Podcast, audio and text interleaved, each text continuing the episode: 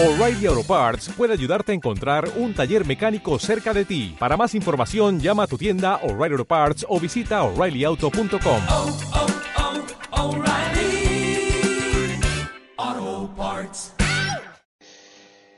La charla esta le he puesto de nombre yo Nuevo Orden Mundial, Democracia y Fin de los Tiempos.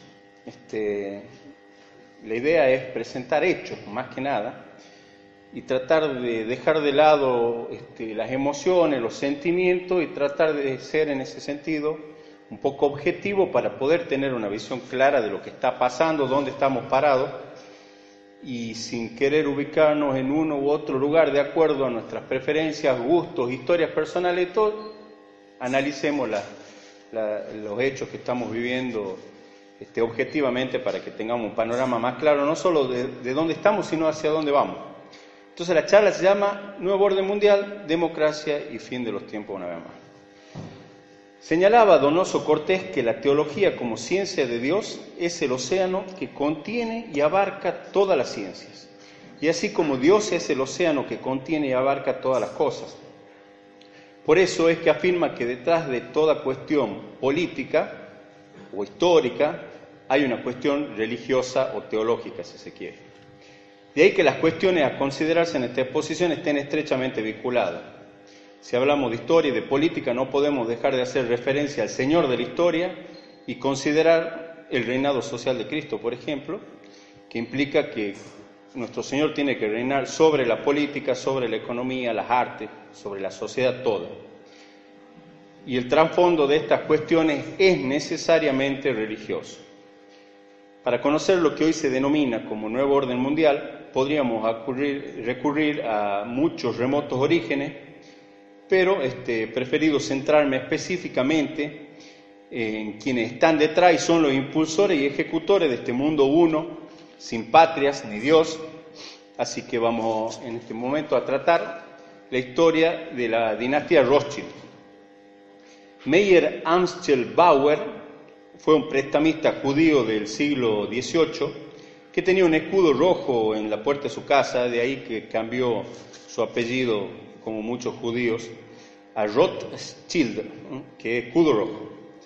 Este usurero se habría reunido, este, no hay datos ciertos, si bien muchos historiadores, hasta Wikipedia misma lo señala, con Adam Weishaupt, que es el creador de lo iluminado de Baviera, lo que ahora se conoce más hasta vulgarmente como Illuminati. Y digo vulgarmente porque se lo ha trivializado tanto al tema que parece que es algo conspiranoico, de loquitos, pero es, algo cierto. Este, nos están manejando, nos están dominando. Este, e- esa reunión, este, según algunos autores que he estado yo este, investigando, algunos dicen en- que se- ha sido en 1770, otros en 1774, pero lo cierto es que este, ha sido antes de la Revolución Francesa y varios autores sostienen que pueden haber sido ellos los ideólogos de la Revolución Francesa, siempre actuando desde las sombras. Weishaupt era judío alemán que al morir, su padre, que era rabino, fue criado por su padrino católico y se educó en la compañía de Jesús.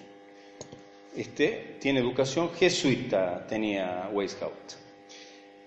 ¿Qué es lo que propone esta logia que creó Weishaupt?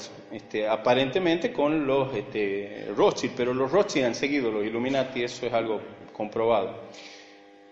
El objetivo de los Illuminati, según Wikipedia, digo Wikipedia porque este, fuera de, de restarle importancia hay que tener en cuenta que eh, eh, Wikipedia es la enciclopedia del nuevo orden mundial. O sea, es a confesión de parte, relevo de prueba. Lo están diciendo ellos.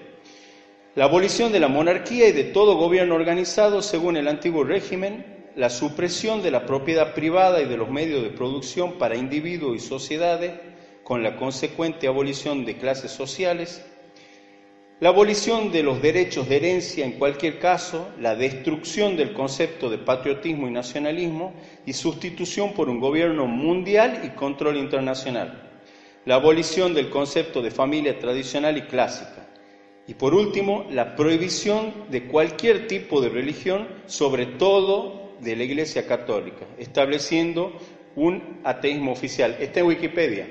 Esto ustedes entran, consultan Adam Weishaupt, eh, no es algo que nosotros estemos deduciendo, ni de algún autor con información parcial, ni mucho menos. Este, volviendo a los Rothschild, Nathan Rothschild, el enviado por su padre a Inglaterra, había enviado a varios países a cada hijo de Europa, se enteró en 1815, 20 horas antes, que Napoleón había perdido la guerra. Entonces, este, mediante un subterfugio, este, lo que ha hecho es empezar a él a vender este, sus acciones, haciendo creer a toda la gente en la bolsa que este, había ganado Napoleón.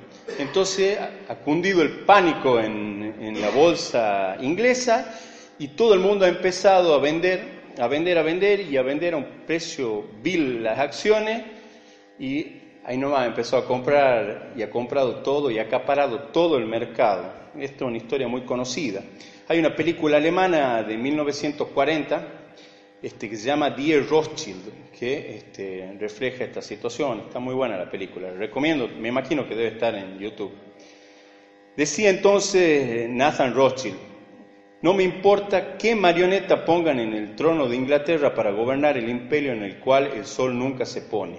El hombre que controle el suministro de dinero controlará el imperio británico y ese hombre soy yo. Este, los Rothschild se dedicaron a establecer bancos centrales en muchos lugares del mundo. En la Primera Guerra Mundial, este, lo que hizo la banca Rothschild es financiar a ambos lados. Así dejaron en bancarrota Alemania, Francia, Inglaterra, Austria, como ya habían hecho con Napoleón. Y al surgir las grandes industrias subsidiaron a las familias emergentes como los, los Warburg, los Morgan de Estados Unidos, y por medio de sus agentes americanos y europeos financiaron a los Rockefeller, a la Rockefeller Standard Oil, a Carnegie Steel, la industria del acero, y a los ferrocarriles Harriman. Así también han sido las personas más poderosas de la economía norteamericana.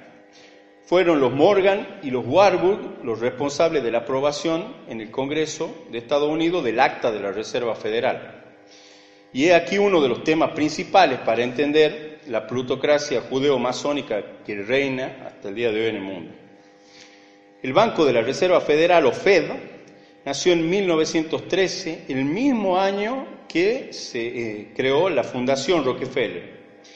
En 1910, Nelson Aldrich, que era familiar de los Rockefeller, convocó a un grupo de banqueros secretamente en la isla de Jekyll, en Georgia, para tratar sobre la creación del Banco Central de Estados Unidos, que iba a estar controlado por bancos privados.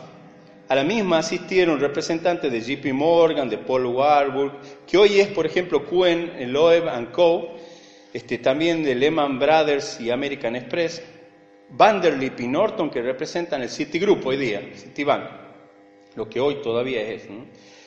Todo agente de la judaica y masónica banca Rothschild.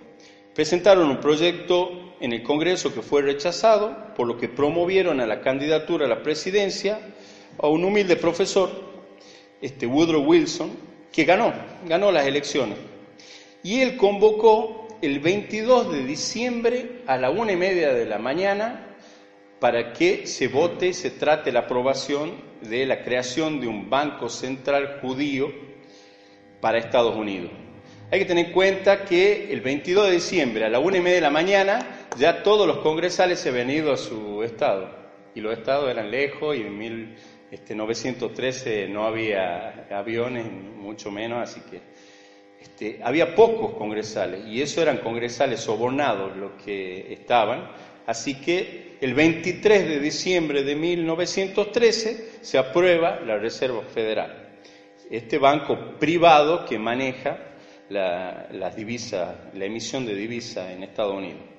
Hay que tener en cuenta de que el dólar es la moneda de referencia mundial, entonces hay que ver hasta qué punto el poderío de la Reserva Federal. Aparte ellos manejan la economía saturando este, de efectivo o haciendo que escasee de acuerdo a sus necesidades, sus planes.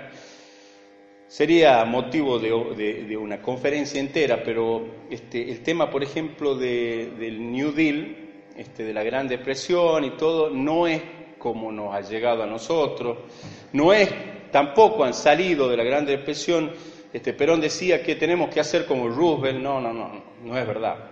La verdad que esa situación no ha sido así, ha sido una crisis este, artificial. Se ha terminado de salir recién con el ingreso de Estados Unidos a la Segunda Guerra Mundial. Una banca que maneja la economía de todo el país y encima Estados Unidos. El presidente Kennedy se propuso terminar con el poderío de la banca Rothschild, banca judeo-masónica. Y este, lo que hizo está también en YouTube, lo pueden escuchar al memorable discurso en contra de las sociedades secretas, bastante bueno, donde menciona quiénes son los que manejan en la sombra el poder y, la verdad que bastante valiente más allá de lo que podamos disentir con Kennedy. Entonces lo que hizo es dar instrucciones para que el Tesoro de Estados Unidos imprima 4 mil millones de dólares. Hay todavía dando vuelta algunos dólares que dicen eh, que están impresos este, por el, Tesoro. Pero bueno, eso era desafiar a, a, la banca judaica internacional. ¿Y cuáles fueron las consecuencias? ¿Mm? Sicarios masones y judíos fueron los asesinos de, Kennedy.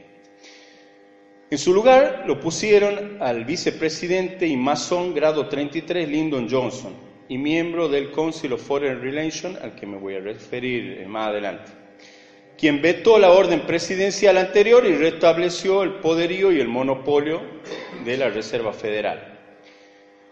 La Reserva Federal no está sujeta a ningún tipo de auditoría estatal. Hay muchas este, entrevistas que, le hacen al judío Alan Greenspan, que era uno de los directores, donde él dice que no tiene por qué el Estado auditarlo si ellos son una banca privada. Es dable mencionar que el año de la creación de la Fed, en 1913, el judío Jacob Schiff de la banca Cohen Loeb Co. y representando a la logia masónica judaica Benay Brit, creó la Liga Antidifamación instituida para detener la supuesta injusticia y acusaciones falsas contra el pueblo judío, que es hoy la policía de pensamiento mundial, el, el INADI en el mundo entero, es la Benay Brit, y la Anti-Defamation League, que es este, el órgano encargado específicamente de eso, ¿no? de perseguir a los antisemitas en el mundo entero. Jacob Chip fue el encargado de financiar a Standard Oil de Rockefeller, a los ferrocarriles de Harriman y a Carnegie Steel. Él era el encargado porque él era el agente Rothschild en Estados Unidos. Testimonio importante brinda el empresario judío Benjamin Harrison Friedman. Es muy importante, si encuentran información y pueden buscarlo, un, un testimonio muy valiente de esta persona. Él fue muy cercano a Woodrow Wilson y así como a otros personajes este, importantes de la política norteamericana, especialmente de la alta finanza judaica del momento. Friedman se convirtió al catolicismo y dedicó gran parte de su vida a denunciar la conspiración judía que dominaba tiránicamente a los Estados Unidos. Cuenta Friedman que en la Primera Guerra Mundial, cuando los alemanes ya habían derrotado casi completamente a Gran Bretaña y a sus aliados, le propusieron una paz negociada que ya estaba por aceptar Inglaterra, estaba en una situación ya bastante difícil, así que no, no tenía otras posibilidades. Entonces los judíos sionistas de Alemania, esto dice Friedman, que lo dice, él lo, lo ha escuchado de primera mano, estaba ahí, viajaron a Inglaterra y le propusieron que no acepten la paz negociada, que ellos lo iban a ayudar a ganar la guerra, que parecía imposible. Entonces le dijeron, nosotros lo vamos a traer a Estados Unidos para que luche con ustedes. Parecía difícil, aparte este, Alemania estaba luchando también contra la Rusia zarista, los judíos lo odiaban al zar. Este, sin embargo, lo han ayudado. ¿Por qué? ¿Qué ha pedido a cambio este, el sionismo alemán? Querían Palestina querían Palestina. Y Inglaterra le ha ofrecido Palestina. Le ha ofrecido Palestina. Ahí está el Tratado de Balfour, donde se le promete el asentamiento de un Estado nacional judío en Palestina. No tenía ningún derecho Inglaterra a, ofrecer Palestina, pero bueno. Entonces, este, Estados Unidos, que inclusive estaba a favor de Alemania, este, al títere Woodrow Wilson, lo han obligado, lo han convencido, le han sugerido y ha apoyado este, a, Inglaterra para ganar la guerra y han ganado efectivamente, cuando él había prometido en su campaña que no iba a ingresar en la, en la guerra, que no era una guerra de ellos, estaba el pueblo contento también votando. Hay que tener en cuenta que también ha hecho lo mismo Roosevelt. Él había prometido que no iban a ingresar a la guerra como en su campaña electoral. Ganada la Primera Guerra, la judería internacional financia la revolución bolchevique. No le iban a perdonar al, al zar. Eso incluso se puede consultar en Wikipedia. Cuando uno pone Jacob Chief para ver quién es el creador también de esta logia masónica judaica, de exclusiva pertenencia judaica, la Bene ahí dice que él ha sido el que ha, el que ha financiado la revolución bolchevique. Hay que tener en cuenta que todos o casi todos los cabecillas, los comisarios soviéticos eran judíos, eran todos judíos. Asimismo fueron los sionistas quienes, sosteniendo el régimen bolchevique, este, siguieron haciéndolo hasta después de la Segunda Guerra Mundial. La Guerra Fría es otra gran mentira de la historia. Roque Alonso habla de eso, cómo también va a caer después sin un tiro terrible imperio que era el, soviético. Eh, si tienen posibilidad, los libros este, bajo el signo del escorpión de Yuri Lina, Traición al Occidente de Trajan Romanescu, la derrota mundial de Salvador Borrego, o el judío internacional de Henry Ford. Relata bastante de esa situación. Terminada la Primera Guerra, los Rothschild, después de promover el humillante Tratado de Versalles, por el cual imponían a Alemania sanciones que eran imposibles de, cumplir, intentan eh, hacen el primer intento de la creación de un gobierno mundial a través de la Liga de las Naciones. No ha tenido mucha adhesión, así que no ha prosperado en ese momento. En 1921, el judío Bernard Baruch, bajo las órdenes de Jacob Schiff, había muerto un, año antes, pero le había dejado esas instrucciones, funda el Council of Foreign Relations. Eso es fundamental conocer, que no se conoce mucho, es el gobierno detrás de los gobiernos, que era el encargado de reclutar a quienes debían ejecutar las instrucciones de los Rothschild. El CFR se encargó de controlar la prensa, algo fundamental también en el control de las masas. En ese sentido, decía no hace mucho el recientemente extinto David Rockefeller. Estamos agradecidos con el Washington Post, el New York Times, la revista Time y otras grandes publicaciones. Hubiera sido imposible para nosotros haber desarrollado nuestro plan para el mundo si hubiéramos sido objeto de publicidad durante todos estos años. Esas son declaraciones también públicas de ellos. Públicas contando que su accionar es secreto y oculto. El Council of Foreign Relations usa para su objetivo lo que se denomina tanque de pensamiento, think tanks, que son grandes intelectuales del mundo en todas las áreas del conocimiento, con el fin de someternos a su absoluto dominio.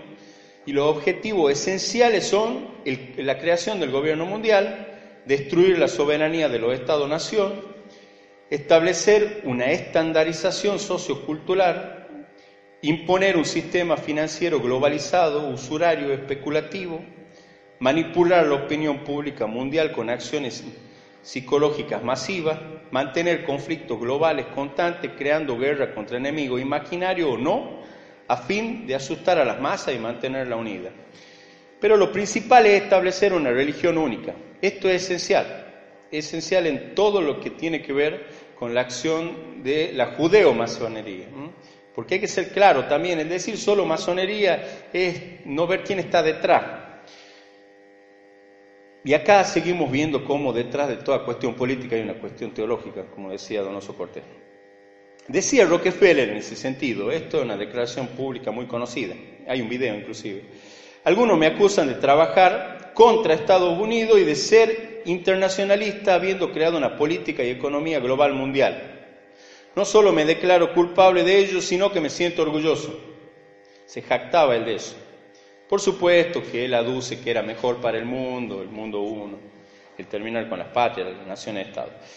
La ONU se creó una vez terminada la Segunda Guerra Mundial a instancia de los Rothschild y los Rockefeller.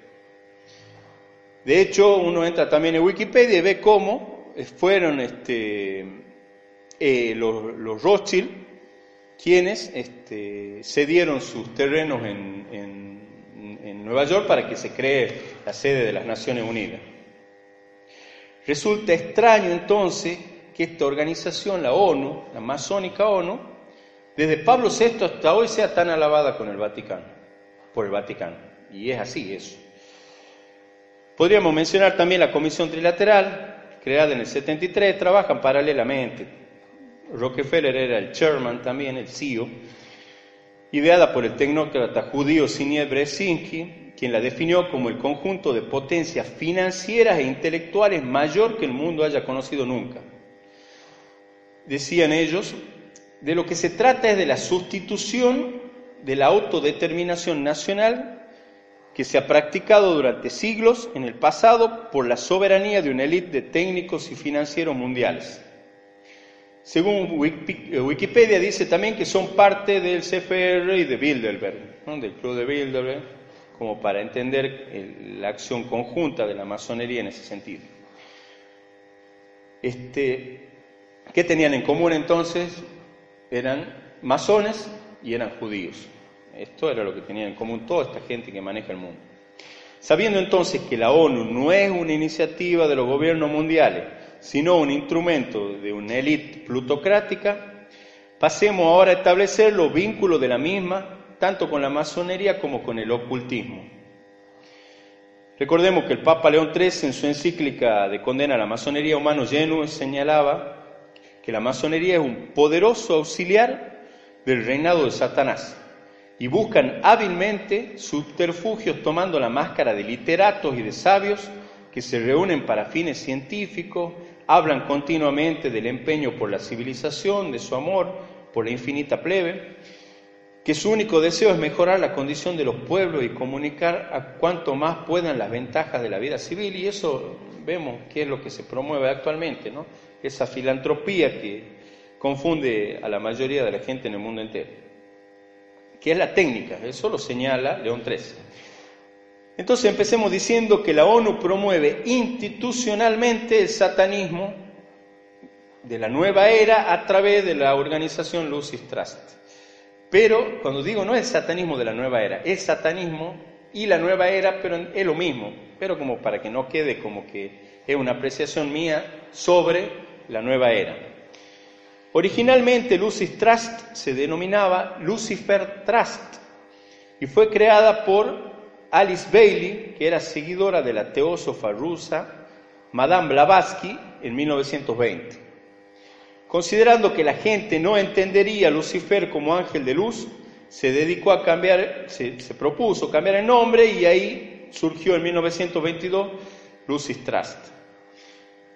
Su creadora decía que hablaba con un maestro ascendido, quien le dictaba el plan luciferino para establecer la era de Acuario. Este, en la masonería, en la nueva era, se dice que hoy estamos en la, en la era de Pisces, que es la cristiana, y que ya está perimida, que hay que pasar a, la evolución, que sería la era de Acuario. Lucis Trust es el órgano consultivo oficial de la ONU que tiene por misión promover tanto la nueva era como la ideología globalista. Esto está si ustedes entran a Lucy Trust, lucytrust.org, ahí van a ver esto. Van a ver trabajando con Ban Ki-moon, toda la ONU promoviendo esta, esta organización. Ellos este, constituyeron a su vez una asociación que se llama World Goodwill o Buena Voluntad Mundial. Miembros de Lucis Trust fueron Rockefeller y Kessinger, enlazando así la organización con el CFR, con el grupo Bilderberg, la Comisión Trilateral. Alice Bailey y su escuela arcana, dedicada al ocultismo, estuvo relacionada con el satanista y masón Aleister Crowley, el conocido Mr. Crowley. Hay una página de Lucis Trust, ahí está en la página de Lucis Trust una oración que se llama La Gran Invocación y en la historia de la misma se dice que fue dada por una jerarquía espiritual de unos maestros conocidos como custodios del plan, que buscaban la evolución de la humanidad y fueron entregados por un maestro tibetano de sabiduría a Alice Bailey después de la Segunda Guerra Mundial. Porque decía que eh, según ella, sostenía que después de la Segunda Guerra Mundial, el Cristo, no habla de Cristo, sino que el Cristo tomó la decisión de entrar en contacto físico con la humanidad. Y ese Cristo utilizó la gran invocación por primera vez en 1945. Hay que entrar en la página de Lucy Strass. En el mismo sector de la página se hace referencia a que la esposa del asesino y masón y traidor a su patria, miembro del CPR, Franklin Delano Roosevelt, es decir, la esposa Eleanor Roosevelt, leyó la gran invocación en su Día Mundial en 1952. Hasta hoy se celebra ese día. Uno entra a la página y hace unos cuantos días se ha celebrado el Día Mundial de la Gran Invocación. Y en esa parte de la página está el audio donde Eleanor Roosevelt lee la Gran Invocación. En parroquia de un amigo mío estaba la Gran Invocación este, como algo muy bueno. Otro sector este, de Goodwill, de Lucy Strass, este, habla de la nueva religión mundial, en la cual nos dicen que en esta nueva era la religión debe estar fundada sobre verdades universalmente aceptadas y nombra alguna. Una es la realidad de Dios trascendente e inmanente a la vez. Otra es la realidad de la inmortalidad y de la supervivencia eterna que provienen de la divinidad esencial del hombre. Ahora, en consonancia con estas supuestas verdades, este, ¿va a cambiar? Perdón, esto quiero que salga, es importante, para no se corten. Esto se puede consultar en la página. Parece ciencia ficción, pero esto es el órgano consultivo religioso de la ONU. Es así, es así. Y ahí ven cómo trabajan mancomunadamente con todas las grandes este, personalidades de la ONU promocionando todo este tipo de cosas. Por eso, este, con esto siempre es fácil argumentar, son paranoicos, son gente que ve muchos videos este, en YouTube.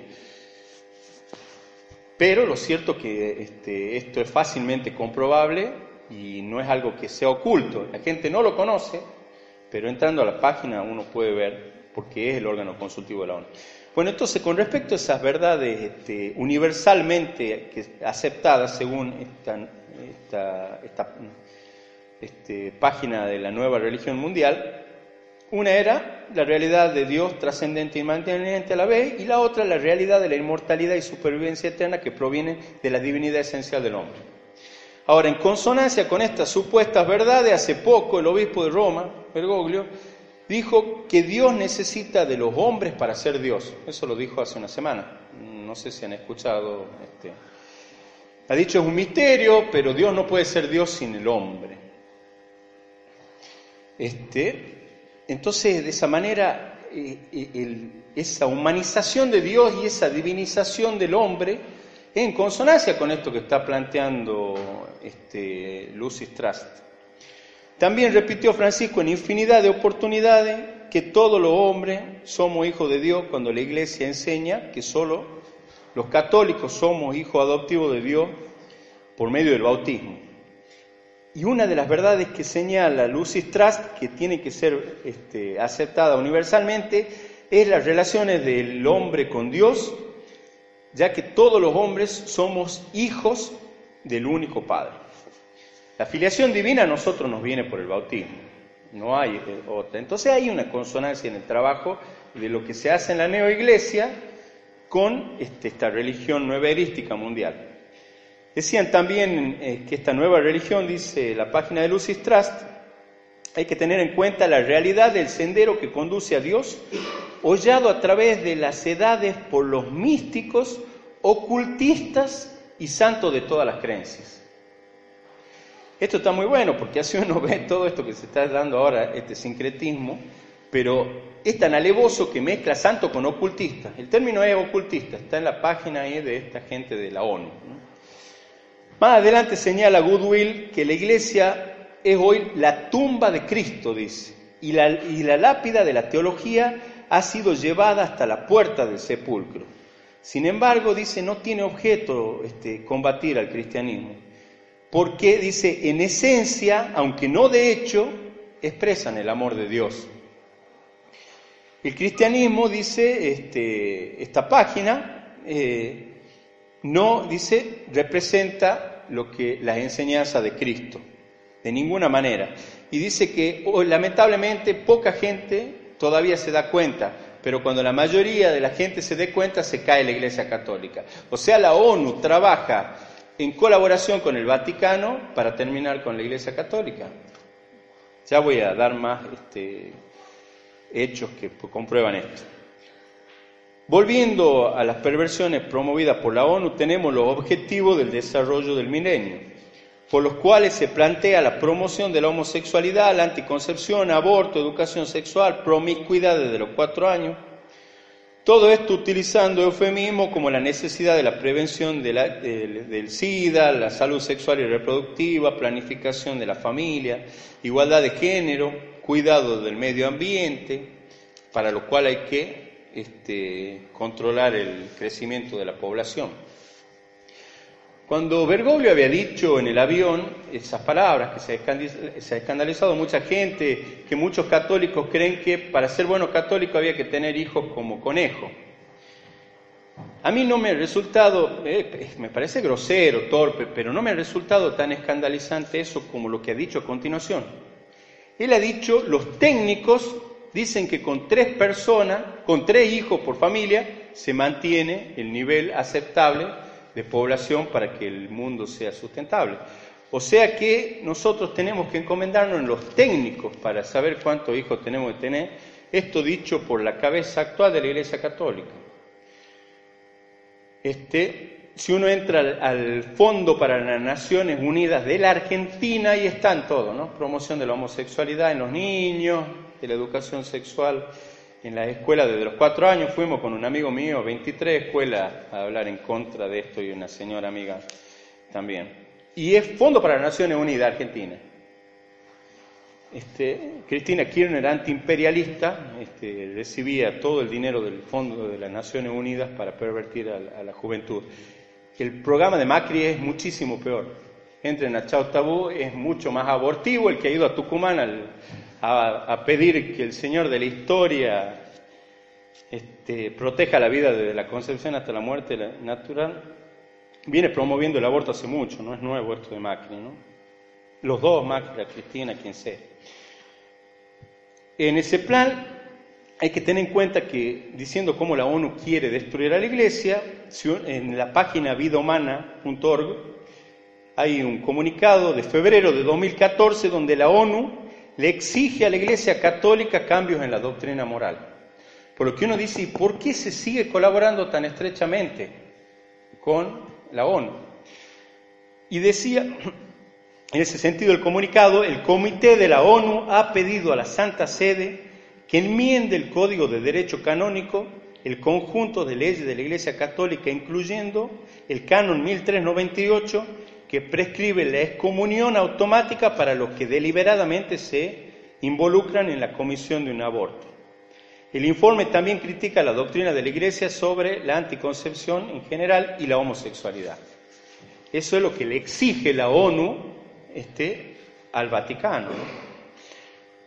Lo que es realmente sorprendente es que el 9 de mayo de, 1914, de 2014, en una visita que le hace en una delegación de la ONU al Vaticano, dice Francisco que se siente congratulado por los resultados de los objetivos del desarrollo del milenio, especialmente en términos de educación y disminución de la pobreza extrema.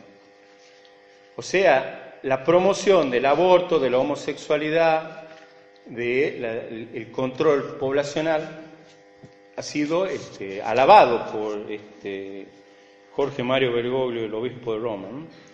La herramienta fundamental para adoctrinar a las masas con torcida doctrina son los medios de comunicación.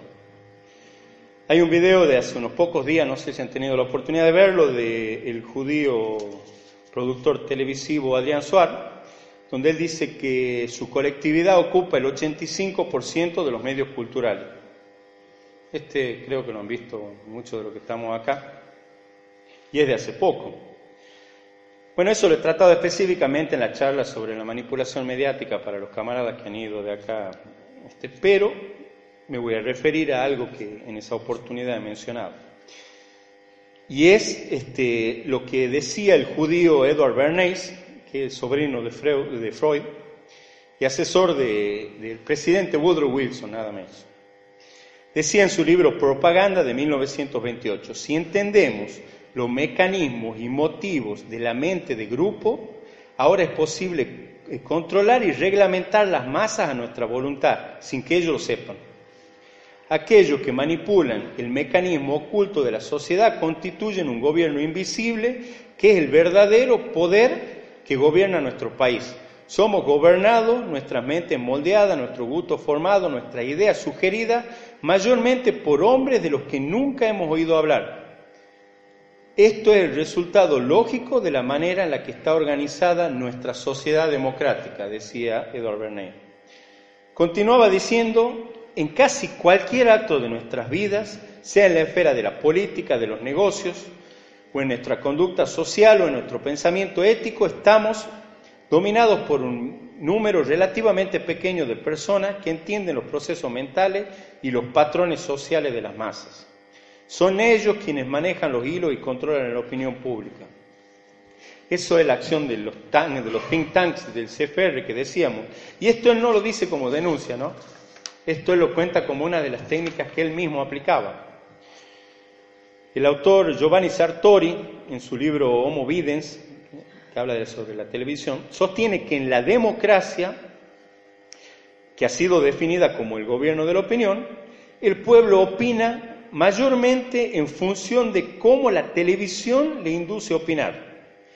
Y si eso agregamos que el 90% de los medios están en manos judías, tenemos entonces quienes controlan la democracia del mundo entero. Hoy más que nunca los noticieros internacionales este, informan sobre los peligros del resurgimiento de, los, de la ultraderecha o nacionalismo. Y así, por ejemplo, las prensas este, que se consideran este, de, izquierda, Putin, que, pues, que, engaña a mucha gente creyendo que tiene que ver con el nacionalismo. El que engaña acá en la Argentina con Putin es este, Salvucci, él es el promotor de Putin acá. Él siempre dice que es absolutamente antinacionalista, que los combate a los nacionalistas, los persigue. Está a favor de Chávez, uno tiene que entrar en la página Russian Today y se va a dar cuenta cómo está a favor de Maduro, está a favor de, Cuba, lo mismo la agencia iraní, ¿no? Hispan TV, está a favor de los comunismos del mundo entero. Si nosotros nos congraciamos con los comunismos, no sé cómo podríamos seguir diciéndonos nacionalista. Pero ¿qué es lo que ponen como peligro de la ultraderecha o los nacionalismos? El peligro es contra la democracia. Son peligros para la democracia. Si realmente fueran estos pseudo-nacionalismos, como el de la LP, abortista, pro-judaica, si fueran nacionalismo católico harían bien en temerle, pero no es así. Y denostando al nacionalismo católico se demuestra el desprecio por el amor a la patria y a sus tradiciones, incluso a la doctrina social de la Iglesia, que el que el nacionalismo católico representa en el ámbito político. Esta cuestión, este, la democracia del mundo entero, esto hay que tener en cuenta, ¿no? Cuando se habla de democracias utópicas, no existen. Todas las democracias son democracias liberales y todas están basadas, nosotros constitucionalmente, están basadas en la soberanía popular. La soberanía popular está condenada hasta el día de hoy por el magisterio eclesiástico, pueden leer los 1500 páginas del libro de Antonio Caponeto, que tiene, este lo ha documentado extensamente y mucho mejor de lo que podríamos poner acá. Pero recordemos la encíclica Diuturno Nilud de León XIII, en donde él este, nos enseñaba este, que el poder no puede venir del pueblo y al respecto señalaba que muy diferente es la doctrina católica que pone en Dios como en principio natural y necesario el origen del poder político. Y esto apoyado en la cita bíblica, no tendrías poder sobre, no tendrías sobre mí ningún poder si no se te hubiera dado de lo alto, en palabras de Jesús a Pilato. Hoy es claro cómo la democracia se la considera como una religión y a la religión como ideología. Es por eso que se cuestiona constantemente a la religión, pero nunca se osa cuestionar a la democracia en ningún medio. La democracia es la que busca el paraíso en la tierra y es la antítesis perfecta del dogma del pecado original. En la democracia, al decidir la mayoría lo bueno y lo malo, se revive el pecado de Adán y Eva, al comer el fruto del árbol, del conocimiento del bien y el mal y pretender ser como dioses. La democracia tiende a hacer desaparecer la religión, al considerarla como ideología. Entonces, una de tantas, por lo que no puede ser vinculante y no tiene que inmiscuirse en la vida de las personas y en la formación de las leyes. Eso lo vemos todos los días en el mundo entero. Y si la religión no es vinculante, pierde su sustancia, ya que por definición religión es lo que nos liga, lo que vincula al hombre con la divinidad. La democracia somete entonces a la religión, eso es en el mundo entero. La verdad entonces queda sustituida por la opinión mayoritaria. Si bien la democracia es el ámbito adecuado para engañar a los falsos opuestos, con los falsos opuestos capitalismo y comunismo, esta dialéctica hegeliana en el nuevo orden mundial va a tener su síntesis en una democracia ya no republicana y liberal como hasta ahora, sino como dice el filósofo de la judaica escuela de Frankfurt, Jürgen Habermas, una democracia cosmopolita, plantea él.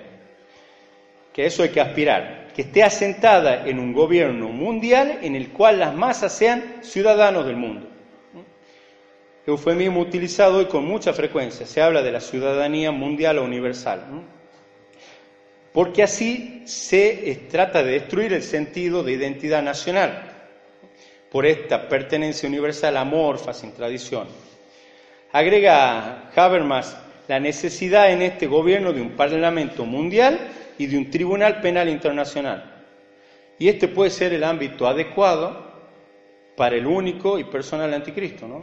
porque va a tener un poder absoluto. Este, esto es el nuevo orden mundial.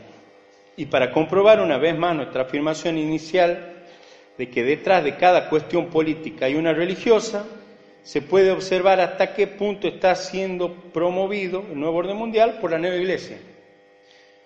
En la eco encíclica de Francisco Laudato Si sostienen el número 175.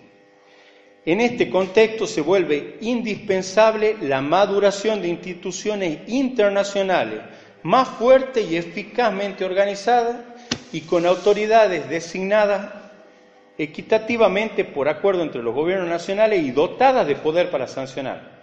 Como afirmaba Benedicto XVI en la línea ya desarrollada por la doctrina social de la Iglesia, para gobernar la economía mundial, para sanear las economías afectadas por la crisis, para prevenir su empeoramiento y mayor desequilibrio consiguiente para lograr un oportuno desarme integral, la seguridad alimenticia, la paz y para garantizar la salvaguarda del medio ambiente y regular los flujos migratorios, urge la presencia de una verdadera autoridad política mundial. Urge, dice.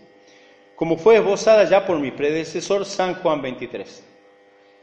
Acá son tres papas, entonces, según lo que dice este Francisco, lo que están pidiendo el nuevo orden mundial. Es verdad, ¿no?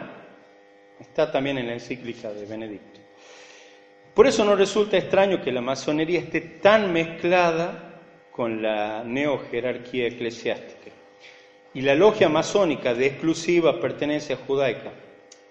Benay Brit sea colaboradora, colaborador asiduo del Vaticano. Lo van a ver en miles de fotos con los papas. Así, este, tenemos el discurso de Francisco del 25 de junio de 2015 a la logia En donde señala que se mantienen vínculos mutuos desde la, promulgación de la Declaración Conciliar Nostra Aetate. Y ciertamente, esa fue una de las claudicaciones más grandes de la jerarquía eclesiástica al magisterio inmutable de la Iglesia en favor de los enemigos de la fe. Así, por ejemplo, en la Nostra Aetate alabando al hinduismo y al budismo, sostiene que la Iglesia no rechaza nada de lo que en estas religiones hay de santo y verdadero. Y concluye incluso diciendo que mediante el diálogo y la colaboración con los adeptos a otras religiones, hace una aclaración extraña, dando testimonio de la fe y vida cristiana, reconozcan, guarden y promuevan aquellos bienes espirituales y morales, así como valores socioculturales que existen en ellos. Dice que los católicos tenemos que promover, reconocer este, los valores socioculturales que existen en la religión idolátrica. Además dice que la eh, iglesia tiene aprecio por los musulmanes que adoran al Dios único con nosotros. O sea, el concepto del Dios trinitario queda abolido por el concepto nuevo del Dios único de la Nostra Aetate, ¿no? La Lumen Gentium 15, 16 también dice lo mismo, del Concilio Vaticano II. Y con respecto a los enemigos número uno de Cristo y por consiguiente de los cristianos, es decir, los judíos, los exime de responsabilidad en la muerte de Cristo y niega que sean reprobados por Dios. Esto contradiciendo la Sagrada Escritura y al respecto la, la charla también de Antonio Caponeto del deicidio es más que clara como para que tengamos una postura realmente católica en ese sentido y no la que dice el Concilio Vaticano II.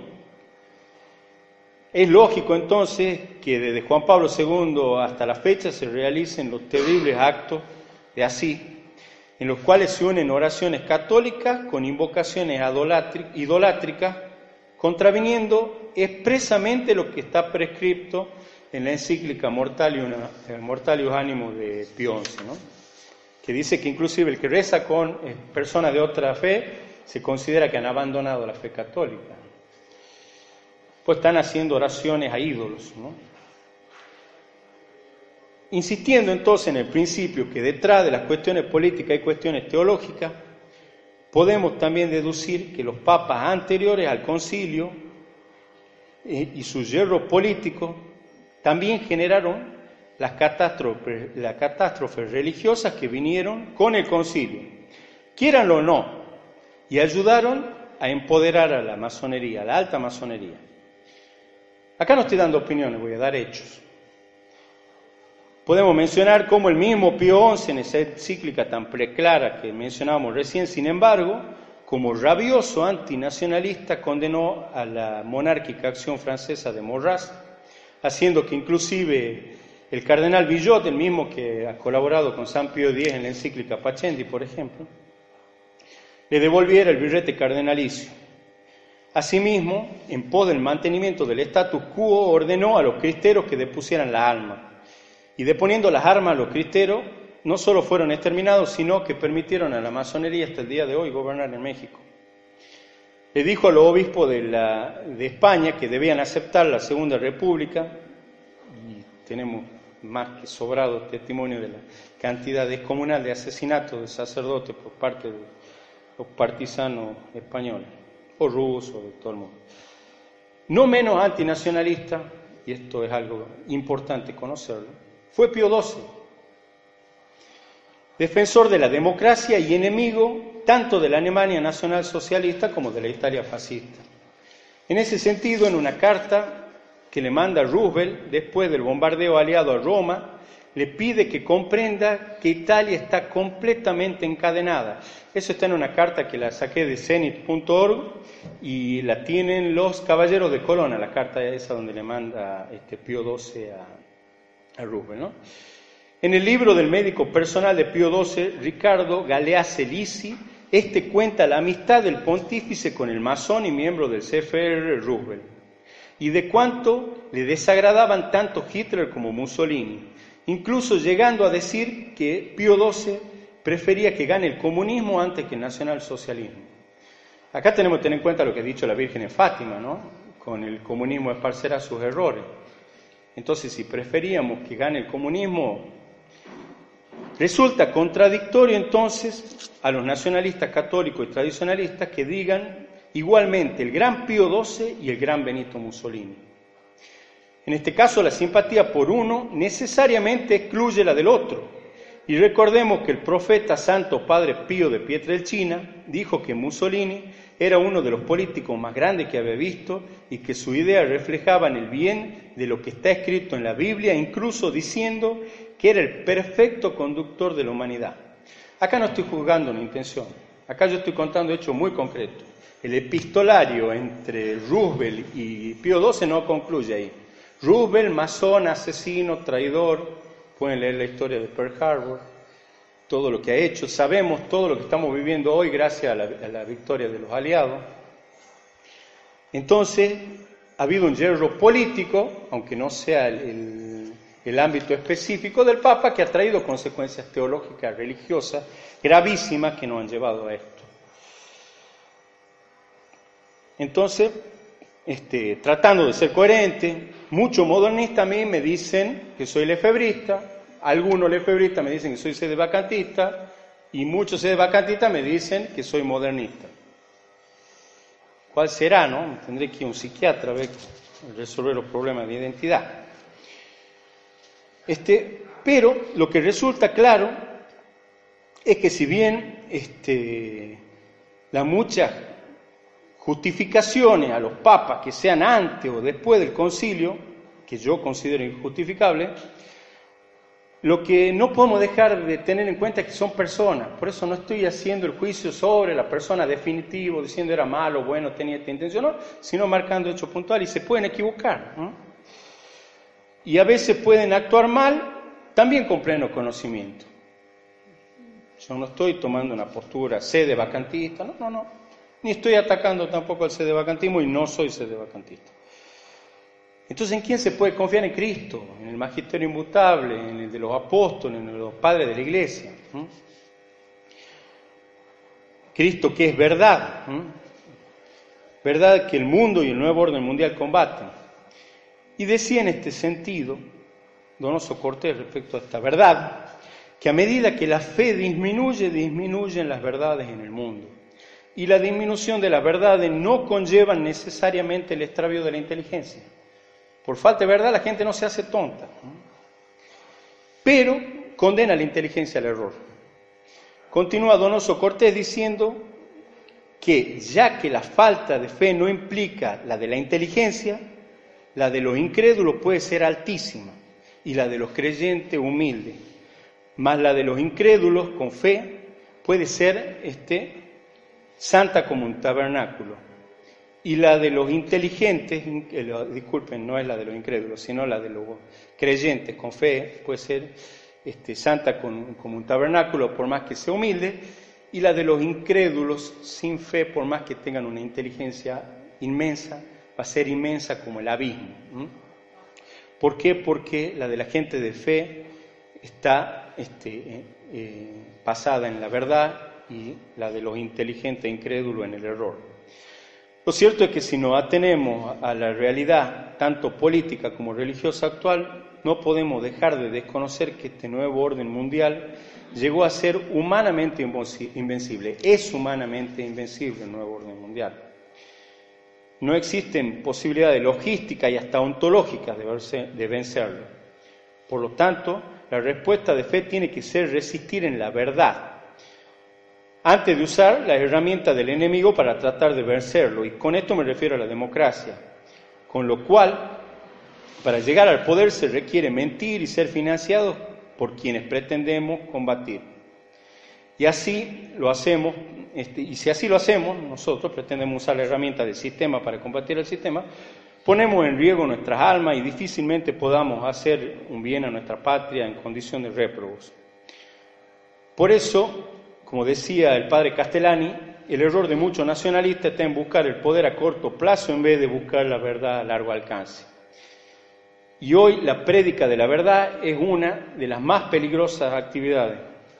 Y así, previendo un escenario previo a la parucía, vemos que estamos en los tiempos en los que no se soporta la verdad, como lo dijo San Pablo, en los tiempos de los rumores de guerra, de grandes olas, de los terremotos, como lo anunció nuestro Señor, pero por sobre todas las cosas, lo que parece más claro como signo de estos tiempos finales son las palabras de Cristo cuando dijo, cuando vuelva el Hijo del Hombre, por ventura, hallará fe sobre la tierra.